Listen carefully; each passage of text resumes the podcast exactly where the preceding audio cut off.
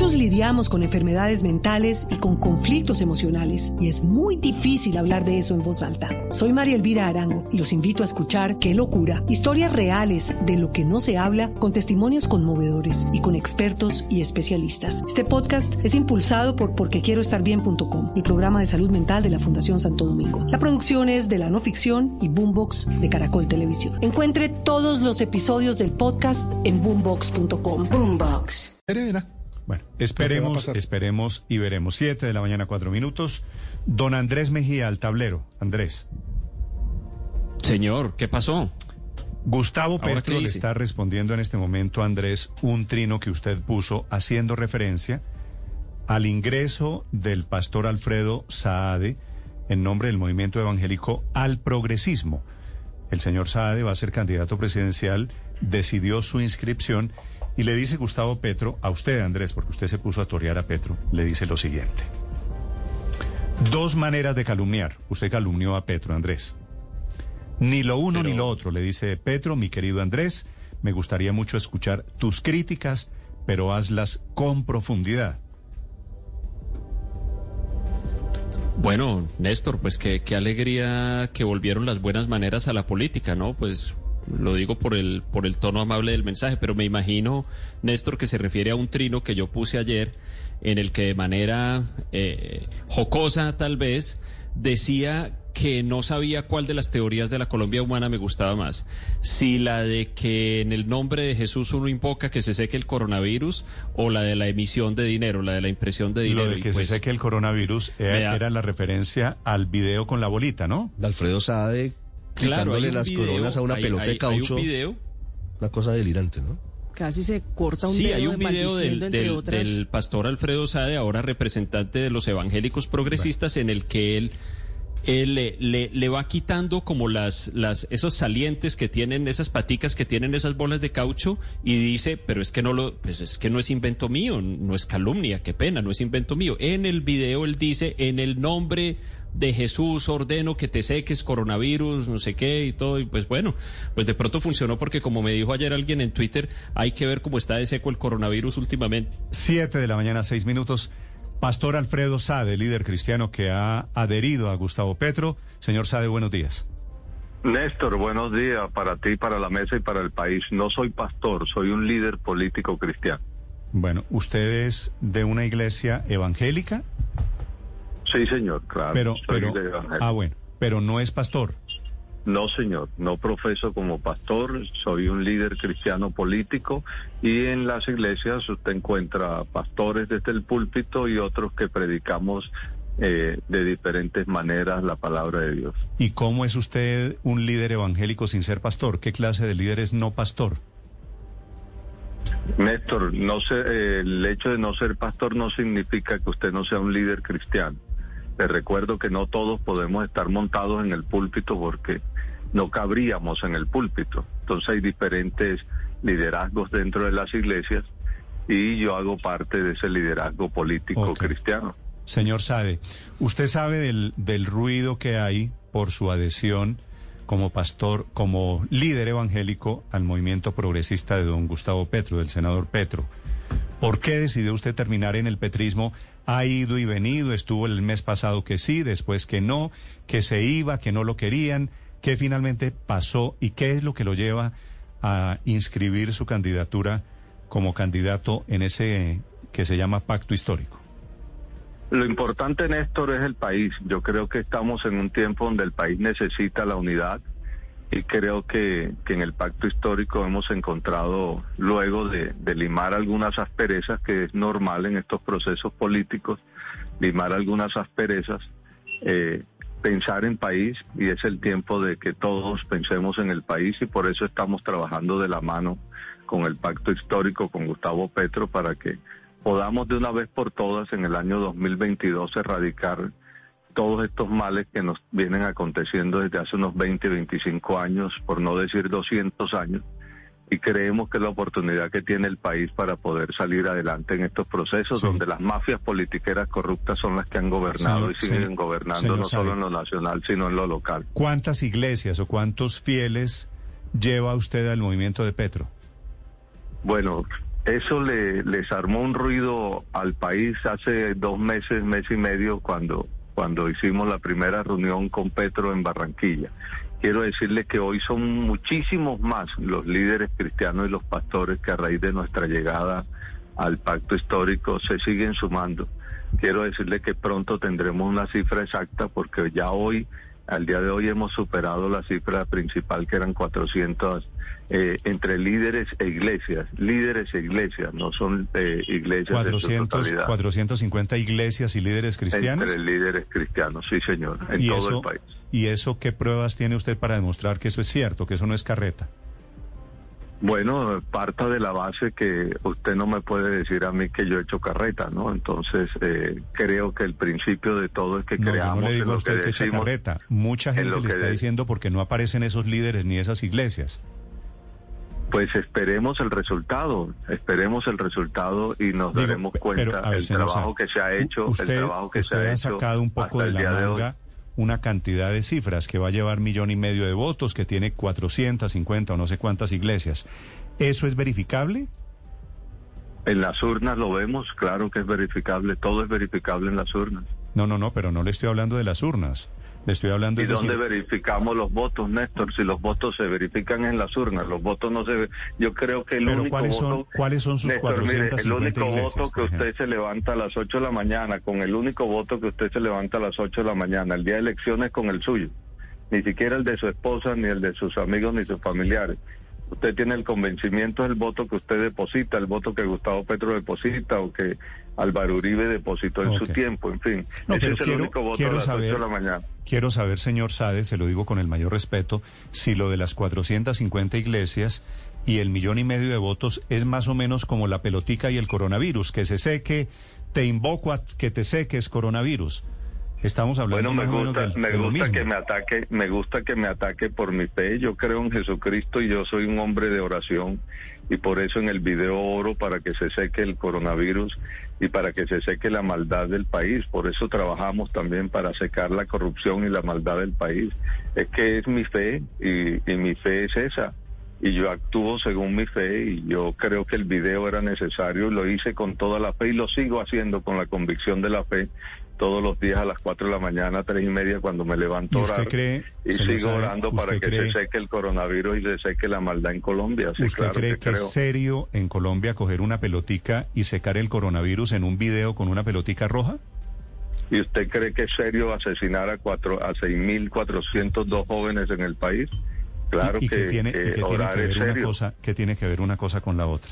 Claro, le estoy diciendo las dos cosas para que se dé cuenta que, que lo mío es serio, orar es serio, arrodillarse a orar es serio, predicar la palabra de Dios es serio, pedirle a Jesucristo que acabe la maldad del país es serio, pedirle que se acaben las enfermedades es serio, es que nosotros oramos no solo por las enfermedades, sino por los enfermos, es que eso es serio también. Yo veo aquí algunas ideas suyas y a mí me parece, yo le pido que usted me diga si estoy equivocado, me parece que usted es un señor muy respetable, pero muy conservador.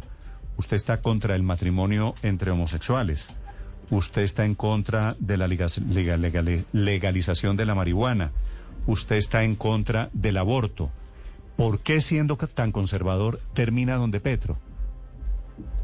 Mire, yo quiero decirle que los derechos de las personas los entrega la Constitución, la ley y los derechos humanos, Néstor. Por lo tanto, ahí se ha armado un ruido que, en su totalidad no es tan cierto como se pretende armar. Los derechos humanos, la constitución y las leyes son los que rigen a los países. Por lo tanto, yo creo que a nosotros nos une más la fuerza del amor hacia las personas que, que estar diciendo que somos personas conservadoras o radicales en algunos puntos. Claro que nosotros creemos que podemos el mismo discurso no, no, no, que nos acerca Gustavo Petro, el mismo discurso que nos acerca Gustavo Petro esperando sobre seriedad, buscar la manera. Petro, Petro, dice que él quiere que, que, él tiene una posición diferente a la suya sobre el aborto. Exactamente la contraria a la suya sobre el tema del aborto, ¿o no?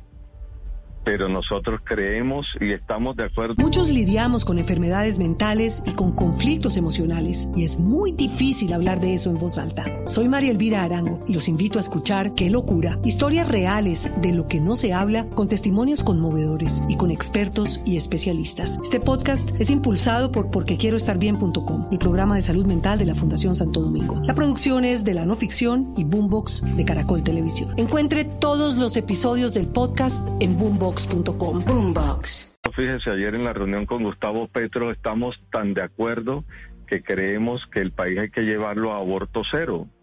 Y, para llevarlo a aborto cero tenemos que lograr la educación en el país, lograr que, que, se, que, se, que la ley les permita a las mujeres eh, eh, eh, hacer de su cuerpo lo que ellas creen pertinente hacer, mm. pero eso llevarlo a través de la educación para poder lograr aborto cero. Eso es lo que todos buscamos. Petro, si Petro es aborto cero, usted lo que me está contando es Petro es tan conservador como yo. Bueno, yo lo que le estoy diciendo es que tenemos que buscar llevar al país a aborto cero. Eso es lo que le estoy diciendo. Y Petro comparte esa idea. Petro es antiaborto como usted.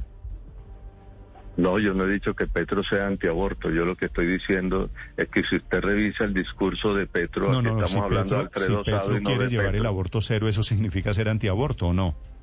tenemos que llevar el, aborto a cero. Es que así como tenemos que llevar eh, eh, la corrupción a cero, así como tenemos que llevar los muertos a cero, uno de los así como tenemos que acabar, así como tenemos que desuribizar el país y llevarlo a cero, así tenemos que hacer con el aborto a cero. Es decir, es cierto si yo digo que Alfredo Saade y Gustavo Petro llegaron a acuerdos programáticos en torno a puntos de consenso, entre ellos cero abortos, una posición antiaborto. Fíjese que usted está poniendo palabras en mi boca que no son No, le, estoy preguntando. yo no le estoy diciendo, le estoy preguntando. No, nosotros no llegamos a un acuerdo de punto cero. Le estoy hablando que si usted revisa el discurso de Gustavo Petro, usted se da cuenta que en el discurso de Gustavo Petro, con todo el respeto que él tiene sobre el tema del aborto, la intención final es llevarlo a aborto cero. Revise bien lo que le estoy diciendo, llevarlo a aborto cero. Es decir, así cuando usted se convierte también, escúcheme, cuando usted se convierte también al cristianismo, cuando uno recibe personas en estado de drogadicción, de alcoholismo y de todo lo demás que usted ve en los procesos del cristianismo, la idea de nosotros es llevarlos a alcohol cero, es llevarlos a droga cero. esa es la manera como, como el discurso se está explicando. Yo estoy de acuerdo con usted. Lo ideal sería que viviéramos en el paraíso y que no hubiera violencia y que no hubiera bueno para vivir en el paraíso tenemos que reconocer al Señor como Señor y Salvador entonces eso nos llevaría al paraíso vivimos en la tierra hoy día y mientras vivamos en la tierra pero vamos mientras a sí hablemos porque es que nos tocó nos tocó vivir en la tierra en donde hay violencia y hay aborto. Claro. Usted señor Sade es. antiaborto yo soy pro vida pues anti, o sea, antiaborto. Antiaborto, pues claro que es antiaborto. Yo soy pro vida y la idea es llevar el aborto a cero. Mire, usted... Eh, Respetando los derechos de todas las personas. Quiero que tenga claro una sí, lo que pasa es que, lo que, pasa es que eso, no, tiene, eso no es posible. Yo también, yo también quisiera que ninguna mujer tenga que abortar, pero como pasa hay que tomar una posición. Eso no es posible que tomar una posición. Eso no es posible en la práctica. No es posible respetar los derechos de las personas y ser antiaborto. ¿Y cómo no le respeta usted los derechos a la persona si la ley, la constitución pues y los derechos humanos son los que le entregan los derechos? Con posiciones como la suya, doctor Sade, con todo respeto se lo digo. Usted o garantiza los derechos de las mujeres. Andrés. ¿Señor? ¿Habla Andrés? No, señor. Ah, bueno. Ricardo Espinal. Ricardo Espinal está hablando. Doctor Sade, usted no puede al tiempo garantizar los derechos de las mujeres a decidir sobre su cuerpo y llevar al aborto a cero. Eso es absolutamente incoherente. Le voy a explicar que no es incoherente. Mire, usted a través de la ley le entrega los derechos a las mujeres y a través de la educación para que puedan eh, llevar eh, el proceso del aborto. Eso lo entrega la ley, la constitución y los derechos humanos. Usted lo que tiene que empezar a trabajar arduamente es por el tema de la educación para lograr al final del camino, al final del camino, lograr el, aborto cero.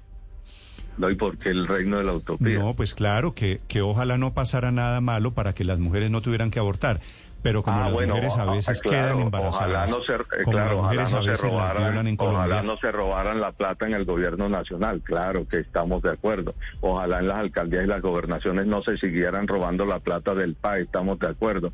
Ojalá los embajadores no tuvieran en sus fincas cultivos de cocaína y laboratorios. Sí, lo que pasa, lo que pasa, doctor Sade, es que es que usted utiliza, se lo digo con respeto, argumentos efectistas. Usted compara situaciones de la vida política nacional, de la vida pública nacional, con asuntos de derechos. Y hay una cosa, hay una diferencia muy grande. No, hay una diferencia muy grande entre una cosa y otra. Por ejemplo, le, quiero preguntar por otro tema. no, pero la, entrevista la estamos haciendo nosotros, doctor Sade. la, pregunta, la pregunta es esta. ¿A usted le parece malo que 6.402 jóvenes sean asesinados? ¿No le parece malo eso? Pues claro que es malo. Dice quiere decir que es bueno. Es malo. Pero usted no puede comparar un falso positivo con un aborto. ¿Y por qué no lo podemos comparar? Porque son circunstancias completamente distintas. Usted no sabe en qué circunstancias tuvo que abortar una mujer. No crea que una mujer aborta en una fiesta. Una mujer aborta con mucho dolor. Eso no es una fiesta, claro que, aborta, Claro que aborta con mucho dolor, pero también tenemos que tener en cuenta que los sitios que existen en Chapinero hoy día, en su gran mayoría clandestinos, por no decir que todos clandestinos, le hacen un gran daño a la mujer que vaya a aborta, porque en su gran mayoría mueren es por las malas prácticas. ¿Y no cree que, lo mejor sería normalizar, regularizar y que haya sitios adecuados para esas prácticas en caso de que una mujer tome una decisión sobre su cuerpo? Y si la ley así lo, lo manda y si la constitución así lo va a ordenar y si el Congreso de la República vota y, si, la ley así lo hace, nosotros estaremos de acuerdo en que se implemente el tema de educación para que podamos lograr un aborto cero a futuro. Eso no es, eh, una utopía. Sí, señor Saade, ¿usted está de acuerdo con el matrimonio entre homosexuales? Yo lo que le quiero decir es lo siguiente, mire, la naturaleza de las iglesias, la naturaleza bíblica es el matrimonio entre mujer y hombre. Esa es la naturaleza, ¿cierto? Eso es lo que usted conoce en las iglesias, eso es lo que se hace. La Constitución y la ley le entregan unos derechos a la pareja del mismo sexo. Si está de acuerdo con el matrimonio Escúcheme lo siguiente, espéreme, que esto, esto no es de sí o no, esto no es de sí o no, esto es de leyes. Entonces, el país con la Constitución, las leyes y los derechos humanos, que es como se gobiernan los países. Los países se gobiernan así. Sí, las leyes las hacen los, hombres. Le pregunto a usted, doctor y esas leyes ¿usted está de acuerdo? ¿Está de acuerdo? Yo estoy de acuerdo con que se le entreguen, con que se le entreguen los derechos. Estoy de acuerdo.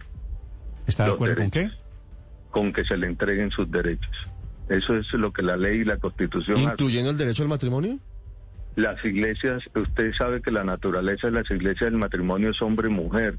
Usted, ningún pastor, ningún cura va a casar a una persona si él considera que tiene su derecho de no hacerlo con su objeción de conciencia. Entonces no revolvamos los asuntos. Los asuntos aquí son claros. Los derechos se los entrega la Constitución, la ley y los derechos humanos. Y de eso soy respetuoso y los cristianos somos supremamente respetuosos de eso. Sí, pero usted me repite una y otra vez las iglesias. Como usted es candidato presidencial ahora, al lado de Petro, ¿usted gobernaría con una mano en la Constitución, con la otra en la Biblia? Yo gobernaría con la Constitución y las leyes. Mire, le voy a explicar algo para que no revuelva. La Biblia es un pacto y la Biblia es el pacto que acoge la persona con la Biblia y con la palabra de Jesucristo. La Biblia es eso, un pacto. Usted hace el nuevo pacto con Jesucristo, usted toma la decisión de seguir a Jesucristo, usted toma la decisión de hacer transformaciones en su vida a través de la palabra de Dios y ese es el pacto suyo, personalísimo con Jesucristo. Usted no puede llegar de presidente a coger a bibliazos a todo el mundo en la cabeza, por Dios. Los presidentes gobernamos es con la, la constitución, la ley y los derechos humanos, con más nada.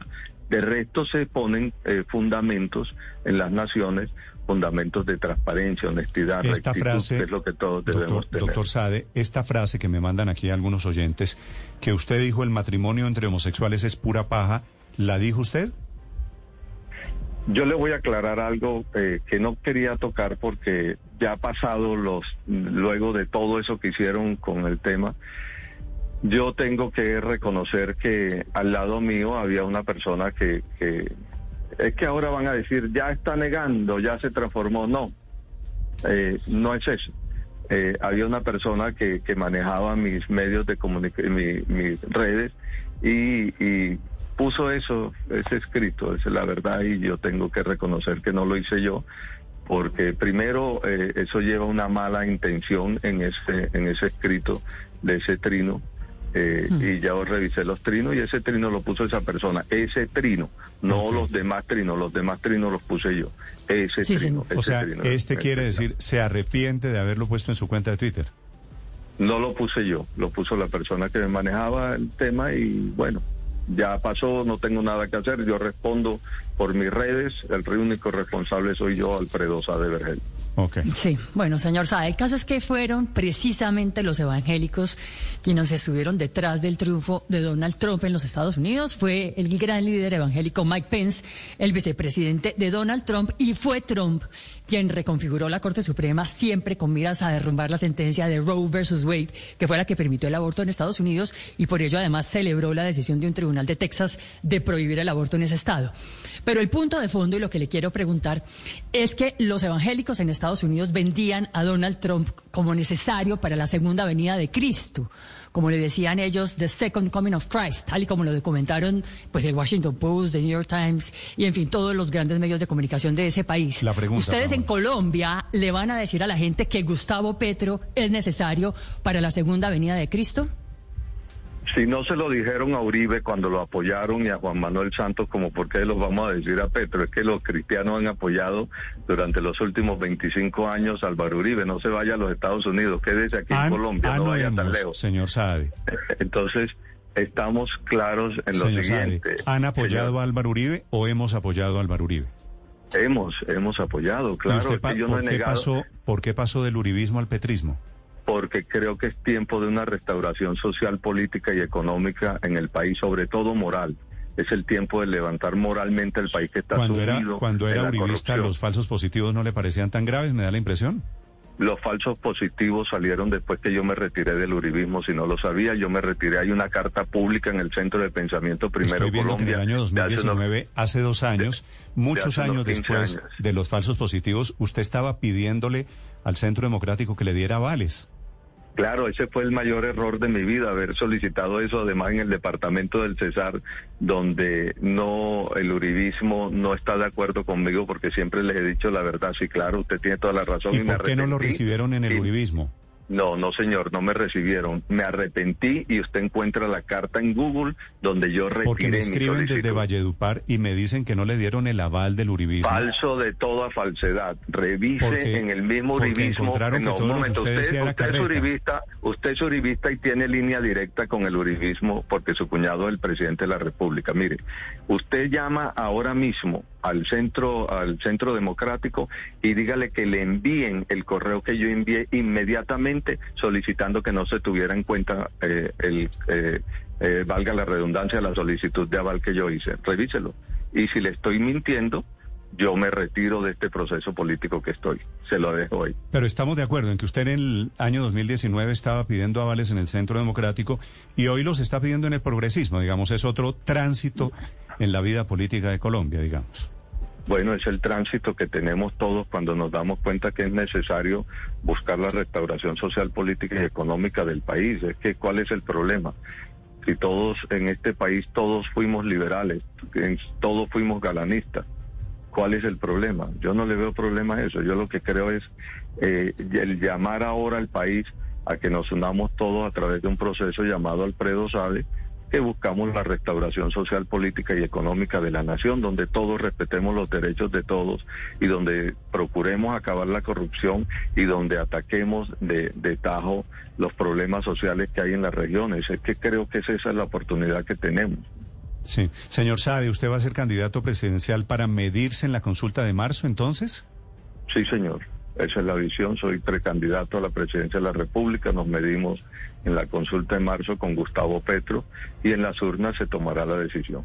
Es el nuevo aliado de Gustavo Petro para el pacto histórico, el candidato presidencial Alfredo Sade de Iglesias, dice él, 450 evangélicas. Señor Sade, gracias por su explicación. Néstor, un abrazo, gracias. Muchos lidiamos con enfermedades mentales y con conflictos emocionales y es muy difícil hablar de eso en voz alta. Soy María Elvira Arango y los invito a escuchar Qué locura, historias reales de lo que no se habla con testimonios conmovedores y con expertos y especialistas. Este podcast es impulsado por porquequieroestarbien.com, el programa de salud mental de la Fundación Santo Domingo. La producción es de la no ficción y Boombox de Caracol Televisión. Encuentre todos los episodios del podcast en boombox.com. Boombox. Box.